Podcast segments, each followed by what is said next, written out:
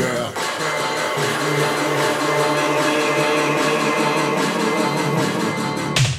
Willkommen diesseits, jenseits und abseits der Geschlechtergrenzen. Hier ist das Freie Senderkombinat FSK und die AG Queer Studies, Queer AG. Angeschlossen sind die Wahrheitsdekonstrukte. Das FSK hört in Hamburg auf 93.0 Antenne, in Hamburg und Umgebung auf 101,4 im Kabel sowie weltweit über unseren tollen Livestream. Näheres unter fsk-hh.org slash Livestream. Die AG Queer Studies findet ihr im Netz unter agqueerstudies.de, AG Queer Studies ein Wort.de, kein www nötig, sowie live und in Farbe bei unserer äh, Vorlesungsreihe Jenseits der Geschlechtergrenzen, aus welcher wir euch heute einen Vortrag senden.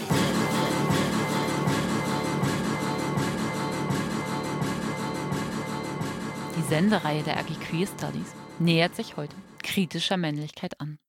Ich freue mich sehr, dass wir hier einen Vortrag dokumentieren können, den Yves Massaker im Januar 2019 im Rahmen der AG Queer Studies jenseits der Geschlechtergrenzen Vorlesungsreihe hielt. Matrix in Manosphere. Verletzte und vernetzte Männlichkeit. Yves Massaker bloggt, veröffentlicht unter anderem bei Testcard, AK, Analyse und Kritik. Ihr könnt Eve Massacres DJ-Set im Zusammenhang des Musikvereins erleben und andere feministische DIY, Radio, Audio und visuelle Interventionen findet ihr auf Eve Massacres Blog Eve Massacre e v i m a s s a c r e.de. Eine viel persönlichere und sympathischere Selbstbeschreibung von Eve Massacre macht Eve Massacre im Folgenden zu Beginn des Vortrags selbst. Und danach hört ihr Auszüge aus einem Aufsatz von Ines Kappert zur Figur des Krisenmanns Ermächtigung auf Umwegen.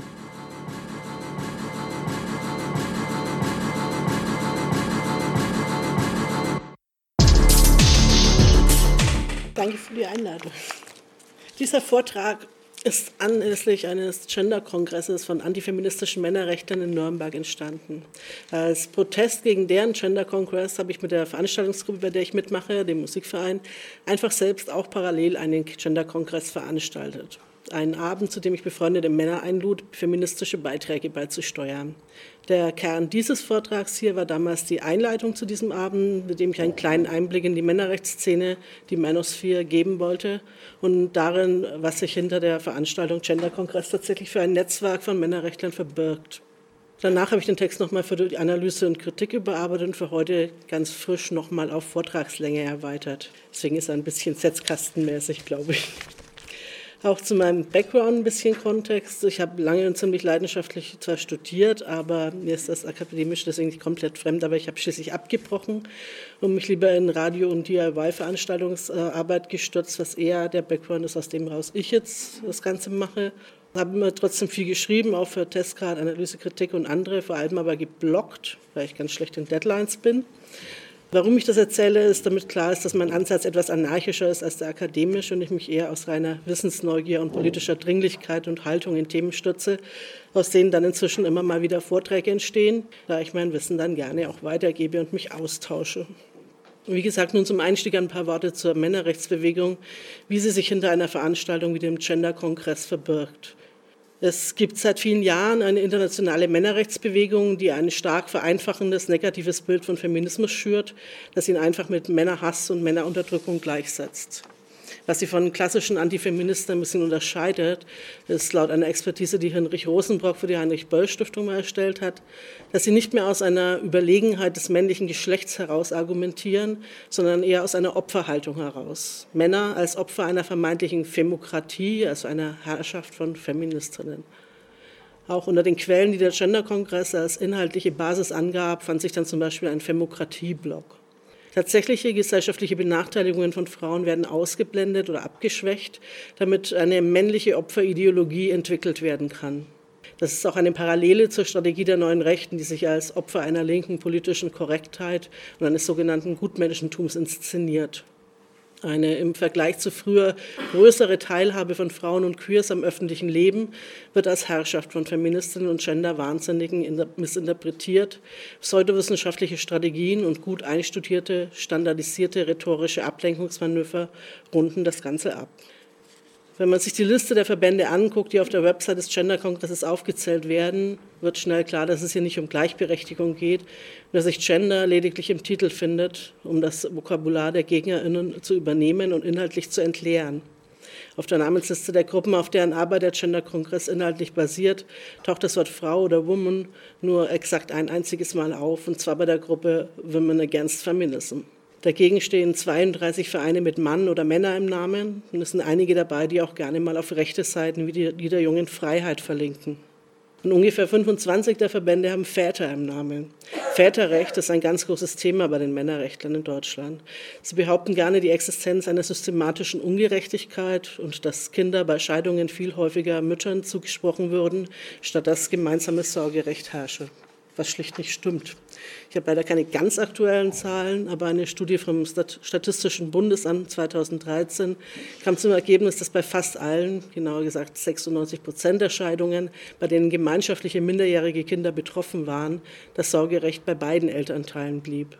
Solches faktenfernes, unverhältnismäßiges Hochschüssen von Behauptungen, um Stimmung zu bestimmten Themen zu machen, auch das kennen wir von der neuen Rechten. Ich würde nicht abstreiten, dass auch Vätern im Scheidungsfall mal Unrecht getan wird und auf Männerplattformen finden sich dann bestimmt auch genau solche frustrierten Väter mit ähnlichem Background zusammen. Aber daraus so ein geschlossenes Weltbild zu konstruieren, wie es eben das Väternetzwerk tut, das den Gender-Kongress organisiert, geht völlig an der Realität vorbei. Was sich bei den Gruppen, die der Gender-Kongress als inhaltliche Basis seiner Arbeit aufzählt, auch noch findet, sind so homo- und transphobe Gruppen wie Demo für alle, ein Ableger der französischen Bewegung La Manif pour tout, was es besonders widersinnig erscheinen lässt, dass da auch das Logo des Schulmagazins Männer zu sehen ist. Oder auch nicht. Wenn man bedenkt, dass dessen Chefredakteur für ein paar Jahre der schwule Rechtspopulist David Berger war, der dann auch für Compact schrieb und heute den Philosophia Perennis Blog mit neurechter Propaganda füllt. An den Logos des Gender-Kongresses lässt sich so ein Netz der deutschen antifeministischen und antiqueeren Gruppen ablesen. Auch illustre Namen wie Genderwahn stoppen und Gender-Unsinn sind dabei. Von den maßgeblichen Gruppen von Männerrechtlern, die Rosenbock in seiner Expertise für Deutschland herausgearbeitet hat, findet sich zum Beispiel auch Mandat und ähm, wgvdl.com, also wie viel Gleichberechtigung verträgt das Land, auch unter den Unterstützern des Gender-Kongresses. Gefährlich an dieser ganzen Männerrechtsgeschichte ist eben tatsächlich auch ihre starke Rechtsoffenheit. Da kann das mit anderen Männern geteilte Gefühl, dass man heutzutage ja total von Feministinnen unterdrückt werde, eben eine ganz schöne Sogwirkung entwickeln. In der extremen Rechten ist die Frauenfeindlichkeit ein sehr zentraler Punkt. Und das geht über Worte hinaus. Der rechte Rassist Richard Spencer wurde letztes Jahr von seiner Frau wegen häuslicher Gewalt angezeigt, ebenso Matthew Heimbach von der Nationalist Front. Die Rolle des Frauenhasses zum Beispiel in den Beweggründen vieler rechter Attentäter ist erst langsam im Verlauf der letzten Jahre im Bewusstsein der Öffentlichkeit angekommen, beziehungsweise hat mediale Aufmerksamkeit bekommen. Für viele ist ein Attentat immer noch entweder frauenfeindlich oder politisch motiviert. Beispiele für misogynen Terror gibt es aber leider inzwischen viele. Der norwegische Anders Behring Breivik, der von einer Feminisierung der europäischen Kultur und einer angeblichen Kriegsführung gegen den europäischen Mann schrieb, George Sodini, der 2009 in Pennsylvania austickte und mehrere Menschen tötete, weil er sich von Frauen zurückgewiesen fühlte. Elliot Roger hinterließ nach seinem Massaker an sechs Menschen ein ganzes Manifest seines Frauenhasses, das online schnell und weit verteilt wurde. Alec Minassian, der im April 2018 in Toronto zehn Menschen umbrachte, berief sich auf ihn. Frauenhass ist ein verbindendes Moment vieler Attentäter. Das sind natürlich Extremfälle. Und ich will damit natürlich auch nicht andeuten, dass aus jedem Mann, der sich ungerecht behandelt fühlt, durch Männerrechtsnetzwerke ein potenzieller Attentäter wird. Aber ich will dieses verbindende und oft heruntergespielte Element als eine Art Warnblinker des Ernstes der Lage sichtbarer machen. Gerade die letzten Tage hat sich das Thema mal wieder in den Fokus der Öffentlichkeit gerückt. Dank einer Gillette-Werbung gegen toxische Maskulinität tobt die Manosphere. Das Video wurde letzten Sonntag online gestellt und heute früh hat es knapp 10 Millionen Views, 2008.000 positive Bewertungen und 561.000 negative. Und natürlich auch schon einen großen Boykottaufruf. Und das Video hat satte 161.700 Kommentare. Ich möchte gar nicht wissen, wie viele schon gelöscht wurden. Verletzte und vernetzte Männlichkeit zeigt sich auch in vielen dieser Kommentare nach rechts vernetzt. Den Gender-Kongress, wegen dem ich mich mit diesem Thema hier befasst habe, kritisiere ich deswegen nicht nur für seine Frauen- und Queerfeindlichkeit, die mich natürlich auch persönlich betrifft, sondern auch dafür, dass solches Bonding durch oder über Antifeminismus als Einstiegserlebnis in rechte Gefilde dienen kann und es oft auch tut. Dafür kritisiere ich allerdings auch das Verhalten vieler Männer und Frauen im Alltag von dem scheinbar harmlosen Punkt, dass sich viele Männer gerne darüber schätzen, wie sie von Frauen erdrückt wurden, gegenseitig auf die Schultern klopfen, zieht sich eine meines Erachtens verharmloste Linie bis hin zu aktiven Männerrechtlern und von dort bis hin zu rechten Bewegungen. Das ist kein Entweder-Oder, sondern das sind fließende, graduelle Punkte auf derselben Skala. Uneigentliches Reden, und das reicht von Scherzen über oder in Songtexten oder Comedy und misogyner Gewalt in Spielen und Filmen am einen Ende bis zum physischen aktiven Umsetzen irgendwo am anderen. Es ist nicht klar auseinander zu definieren. Die Hasserfüllten stehen, das möchte ich auch ganz klar sagen, gewiss nicht für die Mehrzahl der Männer und Frauen da draußen. Laut einer Studie des Bundesfamilienministeriums teilen nur 5 Prozent aller Männer die antifeministischen Ansichten der Maskulisten. Allerdings ein Drittel aller Männer und immerhin 15,2 Prozent aller Frauen seien für einzelne derer Einstellungen empfänglich darüber, wie viele wiederum schweigende Mittäter sind, die Frauenhass gesellschaftlich akzeptabel machen, indem sie nicht kritisieren oder gar höflich belächeln. Darüber gibt es keine Zahlen. Jetzt nähern wir uns dem Thema, das ich der Alliteration wegen den Titel schrieb, Matrix und die Manosphere. Stellvertretend für die Schaffung einer eigenen Begriffswelt des frauenfeindlichen und rechten Denkens. Der Männerrechter Gender Kongress, von dem ich eben erzählte, trug als Untertitel Gender Reloaded im Namen. Und es wurde dort unter anderem ein Film namens The Red Pill gezeigt. Volker König, der ein Screening des Films in Berlin besucht hatte, schreibt darüber, der Titel des Films ist eine Anspielung auf den Film Die Matrix. Nur wer die rote Pille schluckt, erkennt die Wahrheit. Alle anderen leben weiterhin in einem Gefängnis, in einer Scheinwelt, die aufgebaut wurde, um die Wahrheit zu verschleiern. Es geht im Film also nicht darum, die Perspektive zu erweitern, die andere Seite auch zu hören, Männer zu Wort zu kommen zu lassen, sondern es geht um einen höheren Wahrheitsanspruch. Entsprechend dem aktuellen Zeitgeist wird die Frage des Films ideologisiert und pathetisch überhöht zum Kampf gegen Feminismus und Lügenpresse gegen Meinungs die gegen Meinungsfreiheit stehen. Auch der Begriff Gender Reloaded bezieht sich auf den Film Matrix. Matrix Reloaded ist der zweite Teil der Filmtrilogie. Das Red Pilling gehört in der Manosphere, in der rechten Männerrechtler-Szene, zum geläufigen Slang, ebenso wie in der neurechten Szene.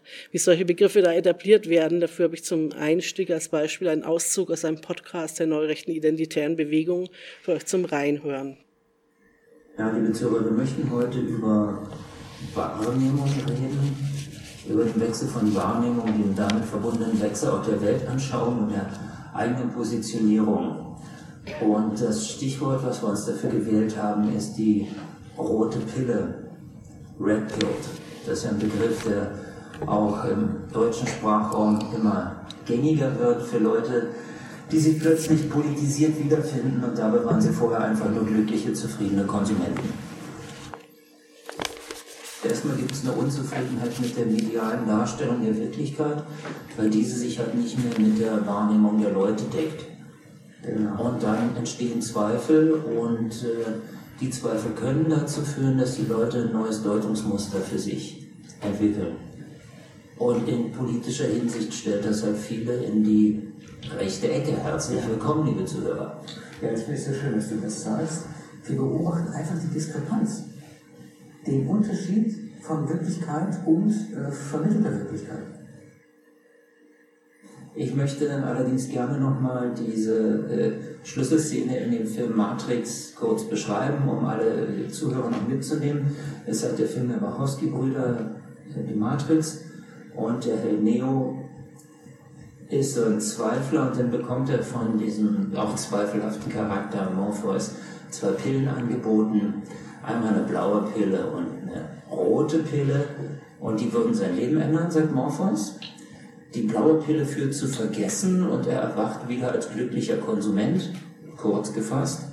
Und die rote Pille führt dazu, dass er die tatsächliche Wirklichkeit erkennt und dass es sein Leben dann eben ändert. Und da ist die rote Pille und da kommt dieser Begriff Red Pilled.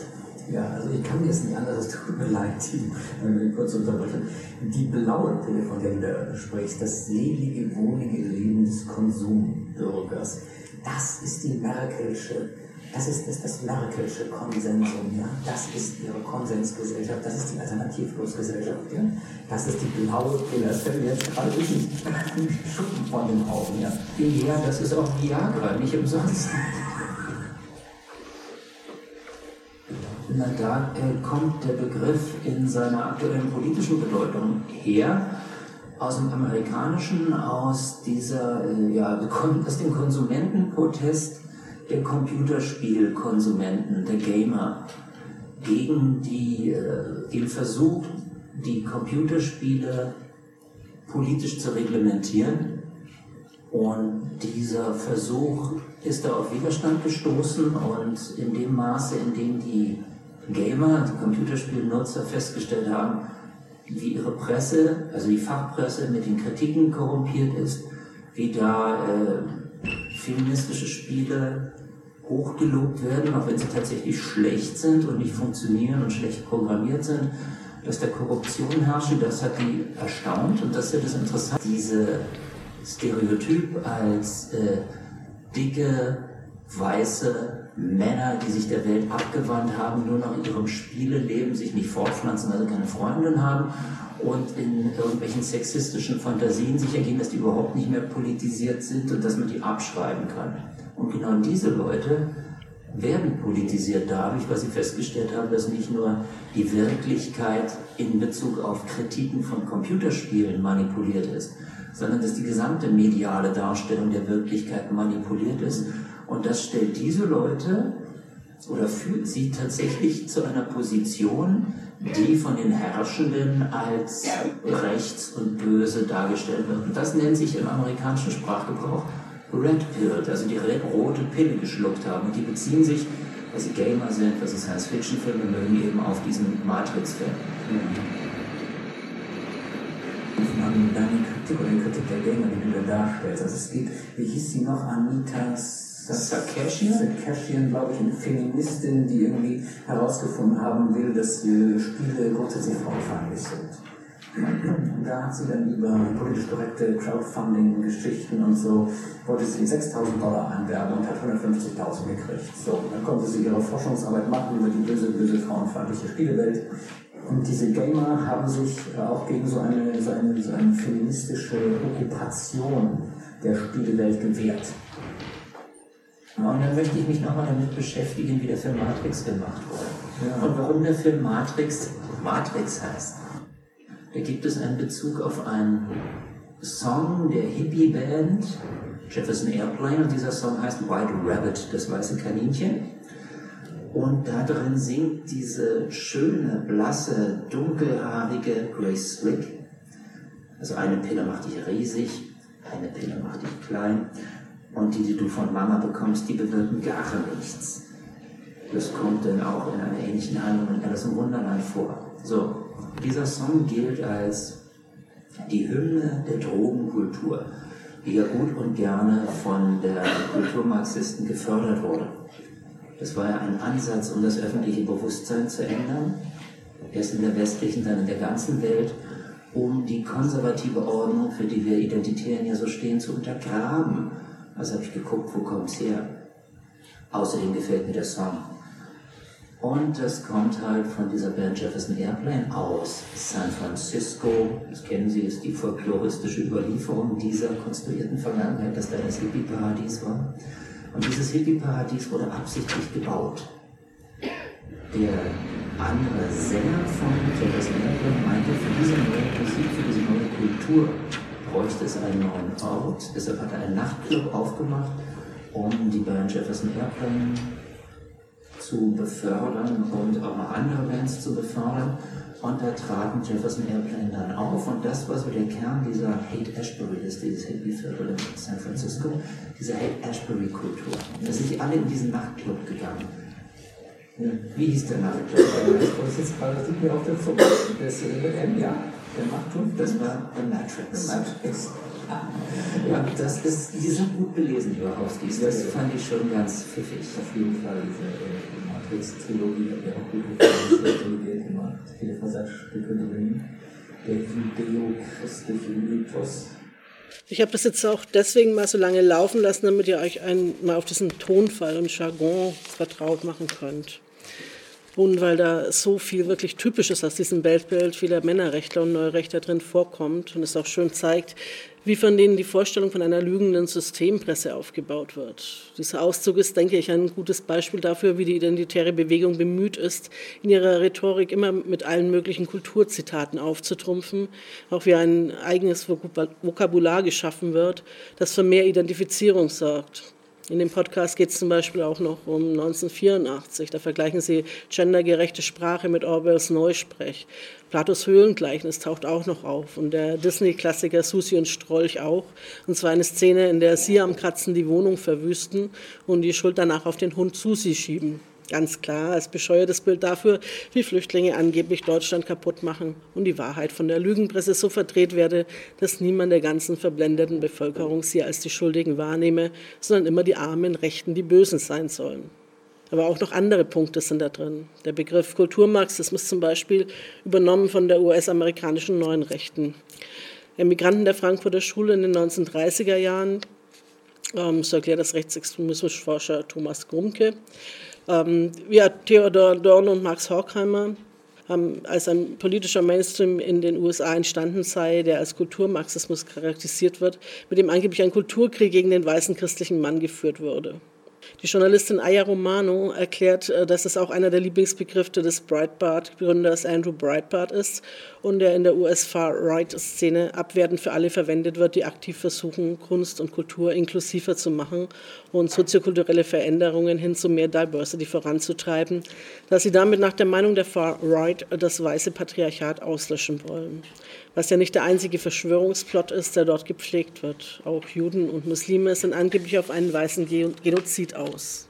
Auf verschiedensten Plattformen im Netz haben sich schon immer eigene Dialekte gebildet, wie es Niki Sonnert nennt, der für das Quartz Magazin mit einem Team Billions of Reddit Comments auf sechs der gängigsten Alt-Right-Foren untersucht hat.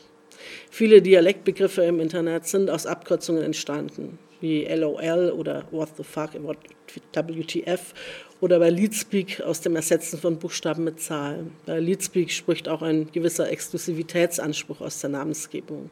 Lead kommt hier von Elite, also die Sprache der Elite. Auch viele Messageboard-Communities haben eigene Begriffe oder Redensarten etabliert, zum Beispiel das Göga für Göttergatte auf chefkoch.de. Meist ist das zwar sprachlich interessant, wie sich da Nischenkulturen bilden mit ihrer eigenen Folklore, aber eher harmlos. Im Falle der Männerrechte und Rechten ist das bewusste Einsetzen von Begriffen allerdings weniger harmlos. Oft dient es zum Tabubruch, zur Provokation und zur Bindung an die rechte Community. Bevor sie weit verbreitet sind, dienen solche Begriffe einem gewissen Exklusivitätsgefühl, so Sonnet, den nur Eingeweihte verstehen, was sie bedeuten und wissen sie einzusetzen. Darüber hinaus enthüllt solcher Jargon auch Konzepte, die eine Gruppe als ihnen allen gemein empfindet und die wichtig genug sind, damit es ein Wort dafür braucht. In der Manosphere nun, in den Männerrechtsforen und Blogs geschieht ähm, mit Begriffen Ähnliches, nur ein bisschen dreckiger. Wie Niki Sonnert schreibt, gibt es im Englischen überraschenderweise keinen Begriff für Frauen sind roboterhaft oder untermenschlich. Aber viele in der Far-Right-Männerszene teilen dieses Konzept, dass Frauen keine richtigen Menschen seien. Deswegen haben sie einen Begriff dafür erfunden, Femoids. Damit so ein Begriff ähm, mehr Zugkraft gewinnt, muss ihn die Community anerkennen. So einen Begriff zu verwenden, obwohl er kontrovers und politisiert ist, signalisiert anderen, dass du dieselbe unkonventionelle Perspektive hast wie sie. Und es ist eine Win-Win-Situation, denn wenn sich der Begriff nur innerhalb der Community etabliert, trägt er zu einer Verschärfung der Kluft zur Außenwelt bei, zu Leuten mit anderen Ansichten. Das Wir gegen die anderen Gefühl wird verstärkt. Wenn er aber bis in den Mainstream dringt, ist das auch nicht schlecht, denn dann wird das Konzept, für das er steht, ein Stück weit enttabuisiert und normalisiert. Ein paar typische Begriffe der Szene wären zum Beispiel Jet für attraktive Männer, die Erfolg bei Frauen haben, der ist 2013 aus der Fortschein-Ecke heraus entstanden, hat sich erst in den letzten Jahren in der Manosphere verbreitet. So ein Neidbegriff. Meek wäre noch die Steigerung davon. Meeks äh, steht für Männer, die erfolgreich bei Frauen sind, obwohl sie negative Charaktereigenschaften haben. Hypergamy ist ein Begriff für das in der Manosphere verbreitete Konzept, dass die Top 20 Prozent der Männer im Wettbewerb um die Top 80 Prozent der Frauen stehen und Frauen nur Männer heiraten, die sozial über ihnen stehen.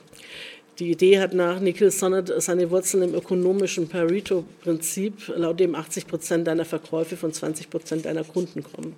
Das Interessante an Saruts Recherche ist, dass sich ein Begriff wie Hypergamy, obwohl er am verbreitetsten in der Manosphere, äh, in Manosphere-Foren ist, auch von einer signifikanten Zahl von Trump-Anhängern und auf Alt-Right-Foren und von Gamergatern verwendet wird. Ein weiterer Hinweis auf die Überschneidungen dieser Szenen in ihrer Frauenfeindlichkeit. Nochmal zurück zu dem äh, IB-Podcast-Auszug.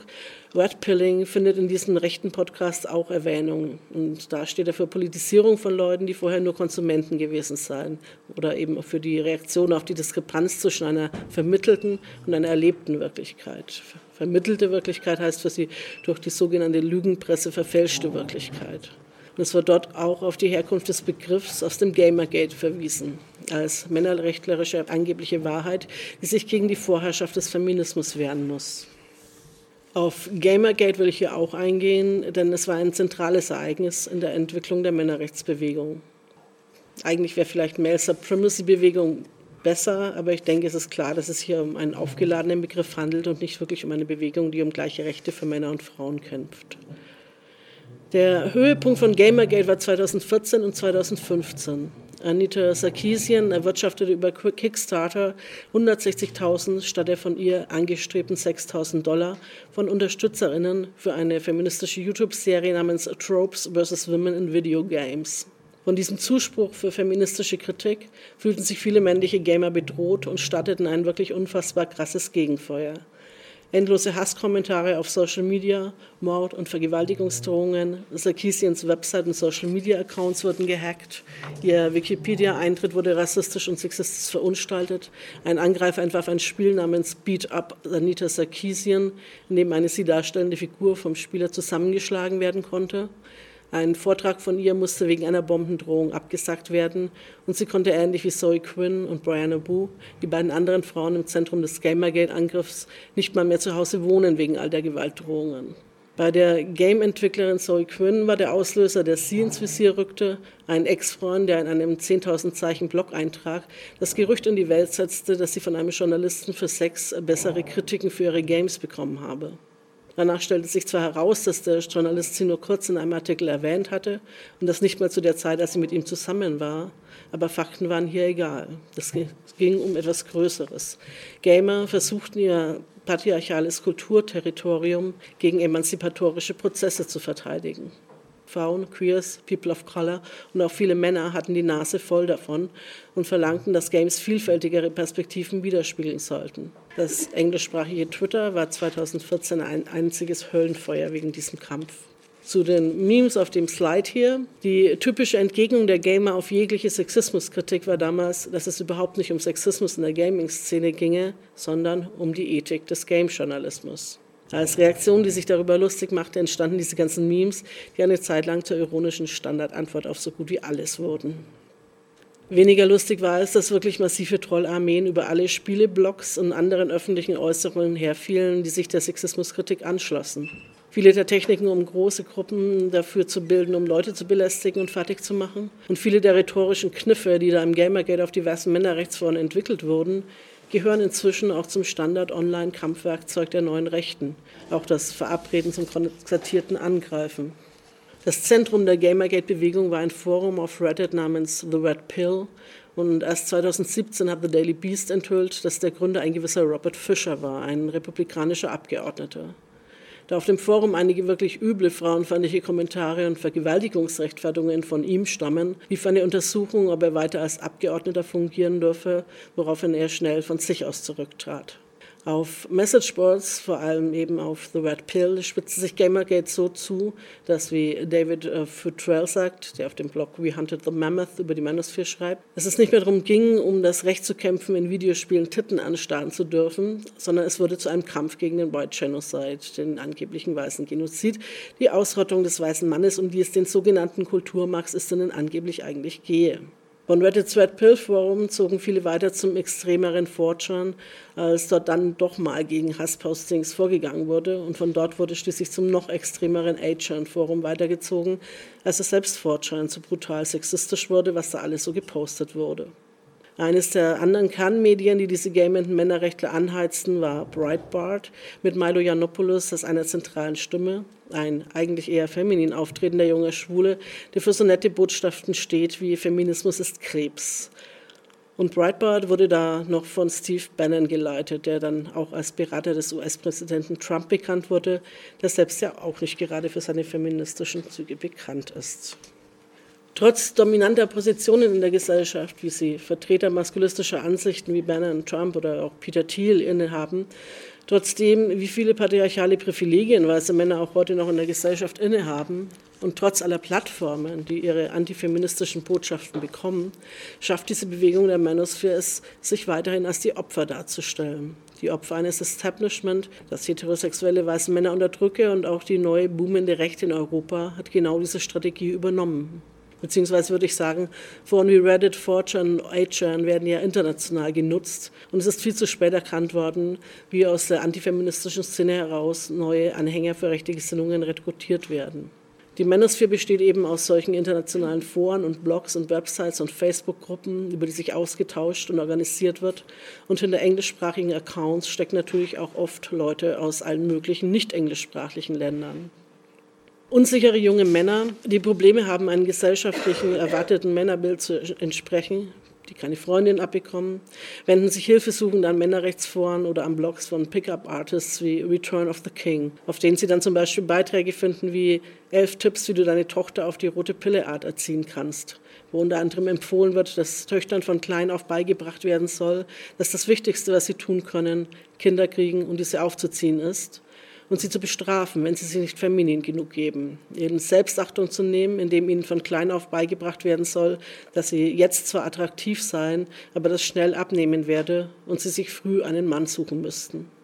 Im Detail sieht das dann schon auch mal so aus, dass erklärt wird, wie Männer in Anwesenheit ihrer Tochter Bedienungen in Restaurants anbaggern sollen, sie mit Tiernamen ansprechen, ein bisschen herumkommandieren, um ihren Töchtern möglichst früh zu zeigen, was das Game ist. Als zentraler Punkt des Red Pill Forums findet sich ein Weltbild, das Beziehungen zwischen Männern und Frauen als Game, als Spiel erklärt. Und zwar im klaren Sinne von Gaming mit Vorstellungen von Gewinnern und Verlierern, von Hierarchien und dass du Punkte für bestimmtes Verhalten verdienst. Das Schlimme am Feminismus ist für diese Männer letztlich, dass er Frauen so weit befreit hat, dass sie die Möglichkeit haben, Männern Sex zu verwehren.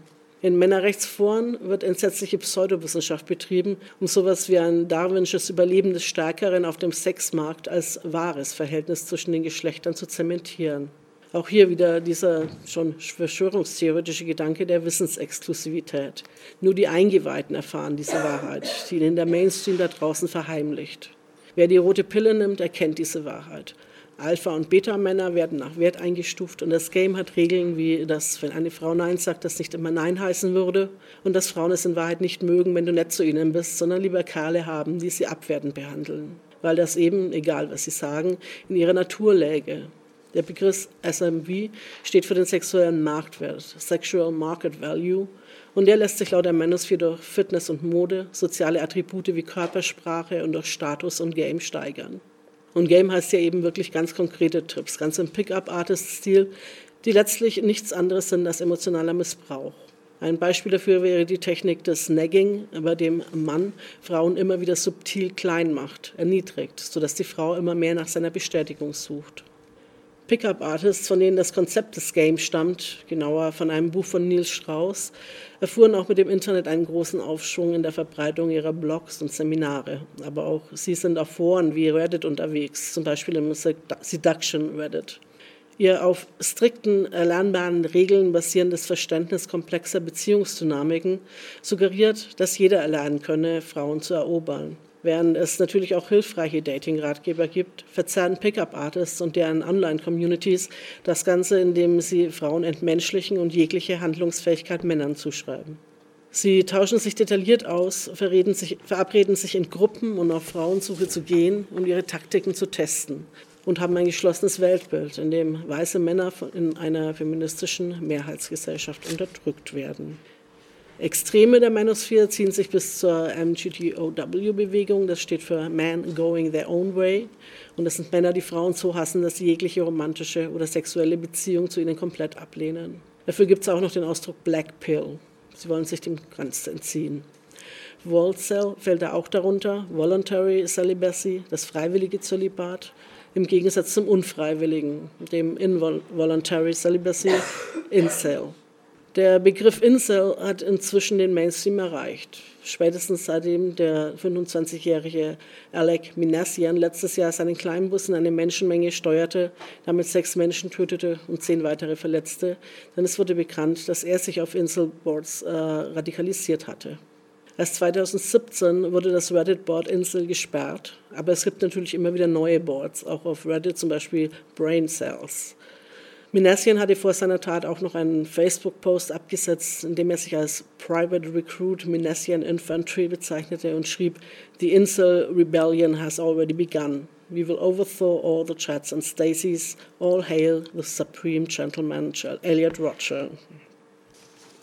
Abby Wilkinson, die sich lange auf dem Red Pill Forum umgeguckt hat, schreibt, dass sich auf den Foren Männer aus den verschiedensten Ecken der Gesellschaft finden. Von videospielenden Teenagern, denen es an sozialer Kompetenz mangelt, über ältere, verbitterte, geschiedene Männer, bis hin zu jungen Männern auf Elite-Unis, die finden, dass Frauen ihnen nicht so viel Respekt und Zuneigung entgegenbringen, wie sie es verdienen. Und die Überlappung mit Rechten wird auch darin deutlich, dass es dort viel Rassismus gibt. Das ist eine sehr weiße Angelegenheit. Wenn über Gründe für das Erstarken der neuen Rechten nachgedacht wird, wird gerne über die Zusammenhänge von ökonomischem Status in der Gesellschaft und rechten, rassistischen und antisemitischen Ideologien geredet. Aber die Verbindung zwischen Online-Hass und Antifeminismus und dem Erstarken des Neofaschismus wird kaum ernst genommen. It hits too close home, wie es so schön heißt. Aber Online-Radikalisierung betrifft nun mal nicht nur Muslime, wie es sogar getan wird. Aus der Manosphere heraus sind Attentäter wie der erwähnte Elliot Roger hervorgegangen, der UC Santa Barbara Attentäter, der ein 140-seitiges Manifest hinterließ, zu dem ein Krieg gegen Frauen gehörte, als Rache an Frauen, die nicht mit ihm schlafen wollten. Der 22-Jährige hatte noch nie mit einer Frau geschlafen. Er schrieb darin auch, dass in seiner perfekten Welt alle Frauen in Konzentrationslager gesteckt wurden und nach seinem Attentat schon alle sehen würden, dass er der wahre Alpha-Mann ist. Nicht nur das Manifest, auch ein Abschiedsvideo von Rogers kursierten danach heftig im Netz, vor allem in der Incel-Szene. Und er ist, wie gesagt, kein Einzelfall. Neben den schon erwähnten erstach 2014 der 18-jährige Ben Moynihan, Moynihan in Portsmouth drei Frauen und begründete seine Tat damit, dass er noch nie Sex gehabt hätte, obwohl er doch so erzogen worden sei, dass sie der schwächere Teil der menschlichen Rasse seien, seien und ihm ihn schulden. 2009 hat George Sardini in Pittsburgh drei Frauen und sich selbst getötet, nach, nachdem er als Motiv hinterlassen hatte, dass er 29 Jahre lang keinen Sex gehabt hätte.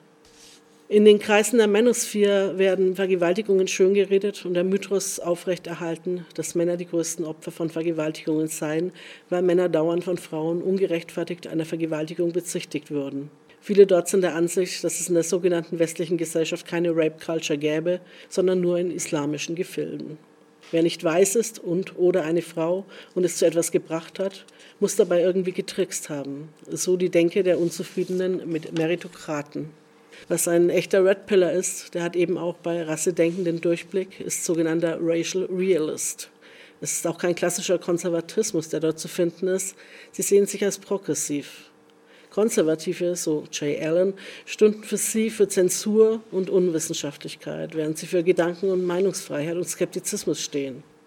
Und für Meritokratie, eine pure Leistungsgesellschaft, ob das im Game ist, um Frauen zu gewinnen oder auch sonst in jedem Gesellschaftsbereich, wenn du erfolgreich bist, dann verdienst du es, weil du überlegen bist. Jede Frau oder jeder oder jede Schwarze, die erfolgreich sind, sind das nur, weil sie getrickst haben oder wegen verweichlichender Mechanismen sozialer Gerechtigkeit, die es zu überwinden gilt. Red Pillar, so Jay Allen, rationalisieren noch die bösartigste Diskriminierung als Hass auf eine spezielle Person, die nur zufällig einer Minderheit angehört, statt als Hass auf die Minderheit selbst. Jay Allen erklärt auch, dass die Red Pillar die imaginäre Verschwörung kultureller MarxistInnen, die allen Menschen progressive Überzeugungen aufzwingen wolle, nicht nur ablehnen, weil sie sie als unfair verstünden, sondern auch, weil sie die Wahrheit verschleiern würden. Während die wissenschaftliche Methode sich nur mit dem beschäftigt, was beobachtet und gemessen werden kann, ist ein gemeinsamer Gedanke der Red Pillar der Zientismus, der einen Schritt darüber hinausgeht und die Autorität oder den Wert von allem, was nicht empirisch beobachtet werden kann, ablehnt. Deswegen wird auch alles, was subjektiv erforscht wird, wie Philosophie, Religion und Theologie oder Kunst, als minderwertig betrachtet, weil es nicht die vermeintlich objektiven Wahrheiten der Hard Science vorweisen kann. In der Praxis heißt das aber lediglich, dass sie ihre eigenen Ansichten, egal wie wenig beweisbar, einfach als objektiv betrachten. Jay Allen nennt das dann auch konspirativen Scientismus und verfolgt diese Haltung noch bis in Bitcoin-Kreise weiter. Den Zusammenhängen von ähm, Bitcoin, Blockchain-Kreisen und rechtsextremen Denken gibt es auch ein gutes Buch von David Columbia, The Politics of Bitcoin. Noch knallhärter ist das alles bei dem sich durchaus überschneidenden Dark Enlightenment ausgeprägt, der Bewegung der dunklen Aufklärung, das Neo-Reactionary Movement, das ganz klar antidemokratisch ist und einem pseudowissenschaftlichen Rassismus frönt, Stichwort Racial Realism und Human Biodiversity. Sie würden sowas wie eine Monarchie im Start-up-Stil begrüßen, nur statt dem göttlichen Recht von Königen und der Aristokratie gäbe es ein genetisches Recht von Eliten, beschreibt das Clint Finlay. Zu diesen Neo-Reactionaries werden auch Leute wie Steve Bannon oder Peter Thiel gezählt, der Mitbegründer von PayPal und Trump-Berater und Vorstandsmitglied von Facebook. Thiel, auch einer der neurechten Schwulen, hat sich ganz klar so geäußert, dass er bezweifelt, dass Freiheit und Demokratie miteinander kompatibel seien auch im Hinblick darauf, dass zur Wählerschaft in einer Demokratie auch Empfänger von Sozialleistungen sowie Frauen gehörten. Wählen sollten nur die in Anführungszeichen nützlichen Mitglieder einer Gesellschaft dürfen. Diese neoreaktionäre Bewegung wird auch unter Reaktosphäre genannt und Reaktosphäre ist ein Begriff, den auch die beiden Jungs von der identitären Bewegung in dem Podcast, den ihr eingangs gehört habt, für sich als Selbstbezeichnung in Anspruch nehmen. Ich glaube, im Deutschen ist Paleo-Libertär ein ähnlicher Begriff.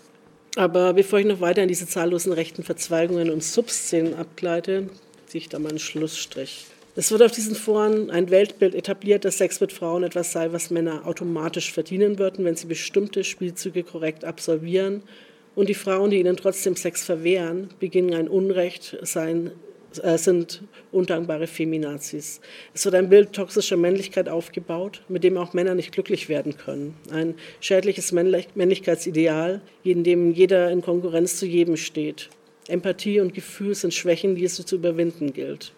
Diese Manosphere lockt mit der Verheißung Jungen und Männern, die offline kein hilfreiches soziales Umfeld finden, dort online Hilfe zu bieten wo sie nach Hilfe suchen, um mit mangelndem Selbstbewusstsein, Unsicherheiten und Beziehungsproblemen fertig zu werden, wird ihnen eine Welt eröffnet, in der es auch erstmal um scheinbar harmlose Tipps rund um Styling, körperliche Fitness und das Aufbauen eines Selbstbewusstseins geht, aber das in einer Weise, die höchst hierarchische und konkurrenzgeprägte Züge trägt. Es geht immer wieder nur um Macht und deren Kehrseite ein Versager, ein Beta zu sein. Jennifer Kuhl, eine Anthropologin, die an der USC Internetkultur und Geschichte erforscht, sieht das Problem in einer gesellschaftlichen Individualisierung des Prozesses, jemanden für eine Beziehung zu finden. Nicht offline versus online, sondern ähm, wo vor vielen Jahren Leute eher durch Aktivitäten in Gruppen eingebettet waren, seien an dieser Stelle heute für viele eher personalisierte Online-Erfahrungen getreten. Und wo sie sonst keine sozialen Kontakte fänden, haben sie online die Möglichkeit, ein soziales Forum zu finden, in dem sie zwar keine Partnerin fänden, aber einen Kreis von Leidensgenossen. Was aber passiert, wenn junge, verunsicherte Männer, die sonst wenige, wenig Kontakt mit anderen haben, im abgeschotteten Weltbild der Manosphere landen, ist gefährlich. Es wird immer wieder mit Sekten verglichen, auch von ehemaligen Red-Pillern. Emilia Tate hat für den New Statement mit mehreren Ex-Red-Pillern gesprochen. Joao aus Portugal, heute 24 Jahre alt, zum Beispiel stieß mit 17 Jahren auf solche Foren und er erzählt, ich glaubte alles, alles. Und wenn du nicht alles glaubtest, wenn du auf einen Red Pill Reddit gingst und nicht einer Meinung mit dem Rest bist, löschen sie entweder deine Kommentare oder sie versuchen sich über dich lustig zu machen und dich zu beschämen. Du kannst nichts kritisieren, weil Leute ganz schnell versuchen, dich herabzusetzen. Jack, ein 24-jähriger britischer Ex-Red Pillar, sagt, wie die Bewegung evolutionäre Psychologie einsetzte, das überzeugte mein rationales Denken, dass alles, was ich las, ein wissenschaftlicher Fakt sei, der von Feministinnen nur unterdrückt werde. Begann Male Victimhood, den männlichen Opferstatus, überall in der Gesellschaft zu sehen. Es hat meine Confirmation Bias, also die Schwäche, dass Menschen dazu neigen, eher Dinge zu glauben, die ihrem Weltbild entsprechen, gefüttert. Dass die Gesellschaft so aufgebaut sei, dass Männer immer auf Frauen eingehen und dafür Sex zu bekommen haben. Einige erzählen, wie sie das Incel-Forum auf Reddit immer tiefer in einen Selbsthass trieb, nachdem sie eh schon vorher davon überzeugt gewesen waren, nichts wert zu sein, nie von jemandem begehrt zu werden, dass alle ihre Freunde und Familie hinter ihrem Rücken über sie lachen würden, weil sie die simple Aufgabe, eine Freundin zu finden, nicht hinbekamen. Tim, ein 22-Jähriger aus Neuseeland, glaubt, er sei nur deswegen nicht dort hängen geblieben, weil er immer schon viele Frauen in seinem Freundeskreis gehabt hätte und so noch ein anderer Blick auf die Welt präsent war. Louis, ein 19-Jähriger aus New York, erzählt, dass er es erst schaffte, sich aus dem Forum zu lösen, als es immer rassistischer wurde. Louis ist ein Schwarzer. Und während sich der Männerrechtsaktivismus zwar so darstellt, als sei er für alle Männer da, geht es eigentlich um die weißen Männer, die sich nicht nur von Frauen, sondern auch durch People of Color, letztlich alle nicht westlichen Menschen und queere Menschen bedroht fühlt. Das klingt auch in einem Begriff wie Cock an, der zu ihrem Jargon gehört. Eine Bezeichnung für Leute, die freiwillig an ihrer eigenen Unterdrückung teilhaben. Und von der Begriffsgeschichte her stammt er aus der Pornografie, wo ein Mann zuschaut, wie seine Frau mit einem anderen fremd geht. Und äh, derjenige, mit dem die Frau fremd geht, ist typischerweise ein Schwarzer. Die rassistische Aufladung des Begriffs wurde zum Beispiel auch deutlich, als Richard Spencer dagegen protestierte, Cock als Bezeichnung für Beta-Males oder Liberals zu verwenden. Er bestand darauf, it doesn't make sense without race.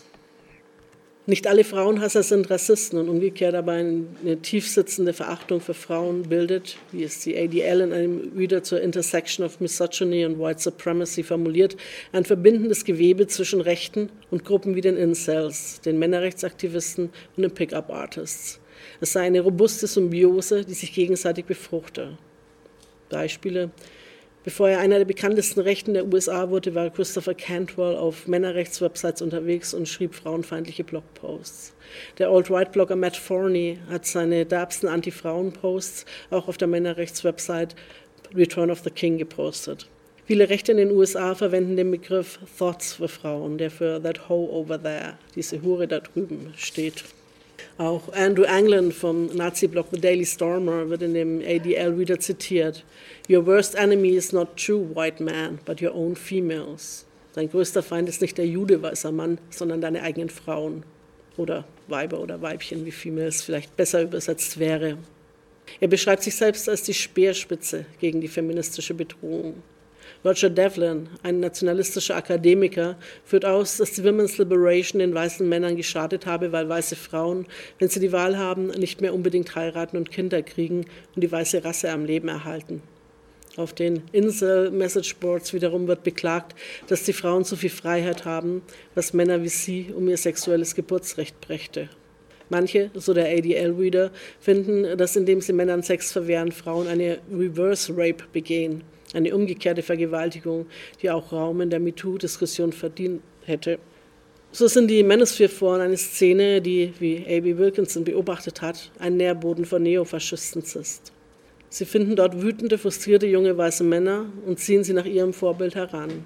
Wilkinson schreibt, dass sie bei einigen Forenmitgliedern, deren Postings sie von früher bis heute gelesen hatte, eine Entwicklung lesen konnte, die von einer vagen Unzufriedenheit und dem Verlangen nach sozialem Status und sexuellem Erfolg bis hin zum voll ausgebildeten Festhalt an einer geschlossenen Ideologie von weißer Vorherrschaft und Frauenhass reichte.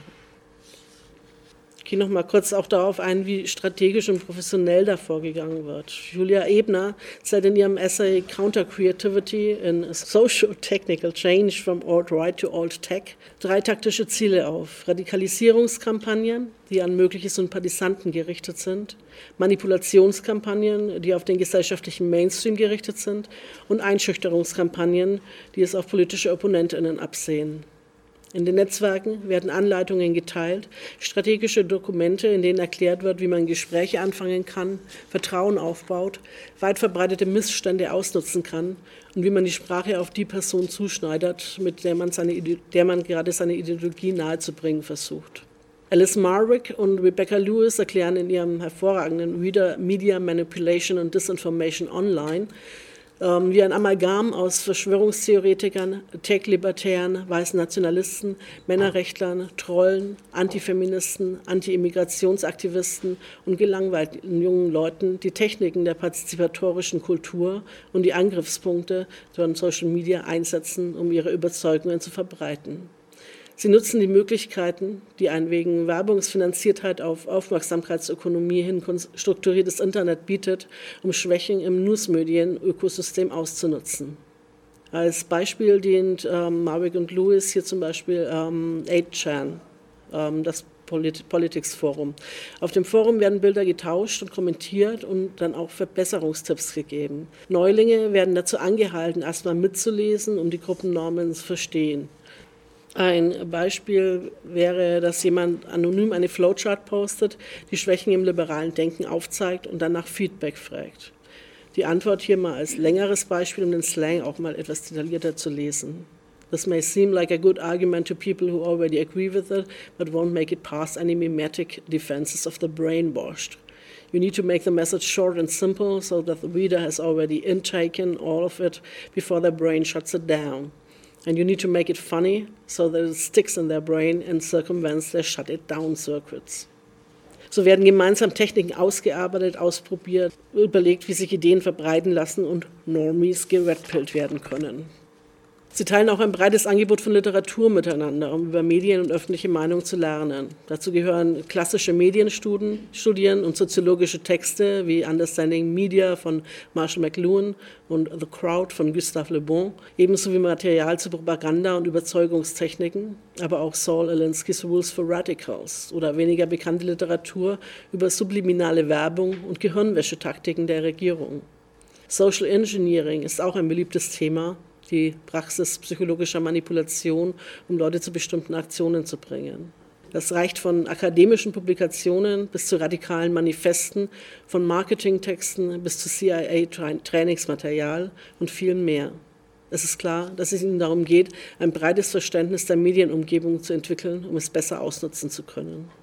Es geht um strategische Verstärkung und Framing. Und bei letzterem ist auch immer wieder wichtig, dass es für die Manipulatoren letztlich egal ist, ob Medien über etwas berichten, um es zu debunken. Es geht darum, überhaupt eine Berichterstattung darüber zu bekommen. Es geht um Agenda-Setting. Wenn über ein Thema viel berichtet wird, erscheint es als ein bedeutendes Thema. Es muss dann ja quasi was dran sein, sonst würden die großen Medien ja auch nicht dauernd darüber berichten. Das Framing wiederum ist ihnen aber auch wichtig, da bekannt ist, dass eine Missinformation fast nie wieder komplett richtiggestellt werden kann, wenn sie mal richtig die Runden gemacht hat. Richtigstellungen sind oft langweiliger und komplizierter und werden nicht so weit verbreitet. Ein aktuelles Beispiel wäre, dass es bei vielen wahrscheinlich nie so richtig ankommen wird, dass Marken jetzt nicht von Linksradikalen mit einem Kantholz niedergeschlagen und am Boden liegend noch getreten wurde. Das erste Framing bleibt immer ein gutes Stück weit haften. Und es verbreitet sich eine immer größere Unsicherheit, was denn überhaupt noch wahr sei an dem, was die großen Newsmedien berichten. Auch dieses Chaos arbeitet den Rechten zu. Je mehr Verunsicherung, desto mehr mögliche Leute, die sich radikalisieren lassen. Es wird bewusst in der Grauzone, der Grey Zone, der Unentschlossenen manipuliert. Es ist eine taktische Polarisierung, die die Gesellschaft immer weiter spalten soll, damit sich binäre Welterklärungsmodelle durchsetzen. Die moderate Mitte soll dazu gebracht werden, eine Seite zu wählen, damit die politischen Ränder stärker werden. So Julia Eber. Es solle klar sein, dass es sich bei diesen Kreisen nicht um ein paar verwirrte Köpfe handelt, sondern dass hier eine Hive-Mind am Werk ist, die sich stetig verändert, keine geschlossene Gruppierung, sondern eine, die überall lose Enden zur Anknüpfung hinterlässt und die von einem immer chaotischer erscheinenden Weltbild profitiert und die von der Aufmerksamkeitsökonomie der sozialen Plattformen profitiert.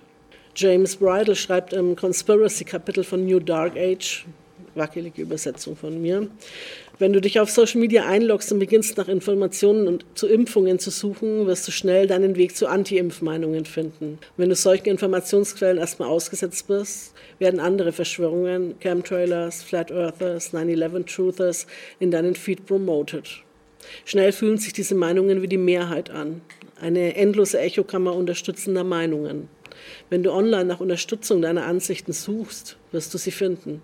Und darüber hinaus wirst du einen andauernden Stream der Bestätigung gefüttert bekommen. Mehr und mehr Informationen von immer extremerer und polarisierender Natur. So graduieren Männerrechtsaktivisten zu weißem Nationalismus und so fallen unzufriedene muslimische Jugendliche dem gewalttätigen Dschihadismus anheim. Das ist algorithmische Radikalisierung und sie arbeitet den Extremisten in die Hände, die wissen, dass eine Polarisierung der Gesellschaft ultimativ ihren Zielen nutzt. Dana Boyd, Gründerin von Data and Society, formuliert es in ihrem Essay The Messy Fourth Estate so. In zeitgenössischer Propaganda geht es nicht darum, jemanden davon zu überzeugen, etwas zu glauben, sondern sie davon zu überzeugen, das zu bezweifeln, was sie zu wissen glauben. Ich habe eine Weile überlegt, wie ich diesen Vortrag beenden will, mit einer kämpferisch-feministischen Ermutigung oder mit Werkzeugen zum Dagegenhalten. Aber ich habe mich dann für einen etwas längeren Auszug aus dem eben erwähnten Essay von Dana Boyd entschieden. Sie schreibt darin ganz persönlich, als Kind, wenn ich gegen alles und jeden aufbegehrte, war es meine Mutter, die mich nachts hielt, bis ich einschlief. Als ich ein Teenager war und meine Nächte im Usenet durchchattete, waren es zwei Leute, die mir im Gedächtnis blieben, wie sie mich auffingen und mir halfen, wieder festen Boden unter den Füßen zu gewinnen. Ein Soldat im Einsatz und eine Transgender-Frau, die mir beide das Gefühl gaben, mich zu halten, während ich verrückte Fragen stellte. Sie haben den Einschlag absorbiert und mir eine andere Art zu denken gezeigt. Sie haben mir die Macht von Fremden gezeigt, die jemanden in einer Krise beraten. 1995, als ich versuchte, meine Sexualität zu verstehen, begab ich mich in diverse Online-Foren und stellte einen Haufen idiotische Fragen. Ich wurde quasi adoptiert von der schon erwähnten Transgenderfrau und vielen anderen, die mir zuhörten, mir Hinweise gaben und mir halfen, mich durch das hindurchzudenken, was ich fühlte. 2001, als ich versuchte herauszufinden, was die nächste Generation tat, realisierte ich, dass Jugendliche, die ähnlich mit etwas zu kämpfen hatten, jetzt viel wahrscheinlicher bei einer christlichen Gay-Conversion-Therapie landen würden, als bei einem sie unterstützenden Queer Peer. Queere Menschen hatten es satt, von Anti-LGBT-Gruppen attackiert zu werden und hatten sich Safe Spaces in privaten Mailinglisten geschaffen, die ein verlorener queerer Jugendlicher nur schwer finden konnte. Und so wurden diese Jugendlichen in ihren dunkelsten Stunden von denen mit einer schmerzhaften Agenda aufgefangen. Spul nochmal 15 Jahre vor und Teens, die versuchen, soziale Themen zu verstehen, finden keine progressive Aktivisten mehr, die dazu bereit sind, sie aufzufangen. Sie finden die sogenannte Alt-Right. Ich kann euch gar nicht sagen, bei wie vielen Jugendlichen, die wir Fragen stellen sahen, wie ich sie gestellt hatte, wir beobachteten, wie sie von Leuten zurückgewiesen wurden, die sich mit progressiven sozialen Bewegungen identifizieren, nur um dann Kameradschaft in Hassgruppen zu finden. Verbring mal etwas Zeit damit, die Kommentare unter den YouTube-Videos von Jugendlichen zu lesen, die damit kämpfen, die Welt um sie herum zu verstehen. Du wirst schnell Kommentare von Leuten finden, die Zeit in der Manosphere verbringen oder sich dem White Supremacy-Denken verschrieben haben. Sie tauchen da rein und reden mit diesen Jugendlichen, bieten ihnen ein Gerüst an, um die Welt zu erklären, eines, das in zutiefst hasserfüllten Vorstellungen wurzelt. Diese selbstberufenen Selbsthilfeakteure umwerben Menschen, damit sie sehen, dass ihr Schmerz und ihre Verwirrung nicht ihr Fehler ist, sondern der Fehler von Feministinnen, Immigrantinnen, People of Color. Sie helfen ihnen zu verstehen, dass die Institutionen, denen sie eh schon misstrauen, den Newsmedien, Hollywood, Regierung, Schule, Kirche, sogar daran arbeiten würden, sie zu unterdrücken. Die meisten, die diesen Ideen begegnen, werden sie vielleicht nicht annehmen, aber manche werden es. Und die anderen werden vielleicht nie mehr den Zweifel los, der ihnen, ihnen gesät wurde. Es braucht nur einen kleinen Funken.